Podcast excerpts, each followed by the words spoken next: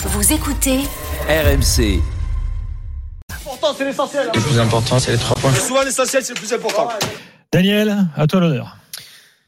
Alors écoute, les trois points. Ce soir, j'ai vraiment envie parce que très souvent on fait les trois points et puis on développe pas exactement les trois points. Mais vraiment ce soir, j'ai précisément et scrupuleusement envie, peu importe dans quel timing euh, tu veux le faire, mais je veux m'arrêter sur ces trois points vraiment.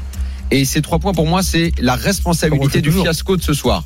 La responsabilité du fiasco de ce soir. En un, Luis Enrique et son système de merde. En deux, Kylian Mbappé qui voulait et qui est le chef de cette équipe mais qui se comporte euh, comme un larbin.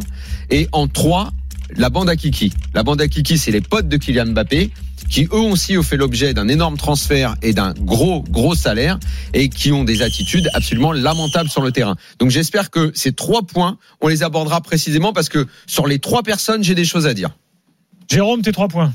Écoute, euh, bah, le premier, euh, déjà, euh, Daniel parle de fiasco. Moi, je vais parler de défaite logique, mais large défaite. Et on les attendait, les Parisiens. Donc, euh, oui, euh, c'était le premier gros test. Et il y a eu plein de réponses, déjà.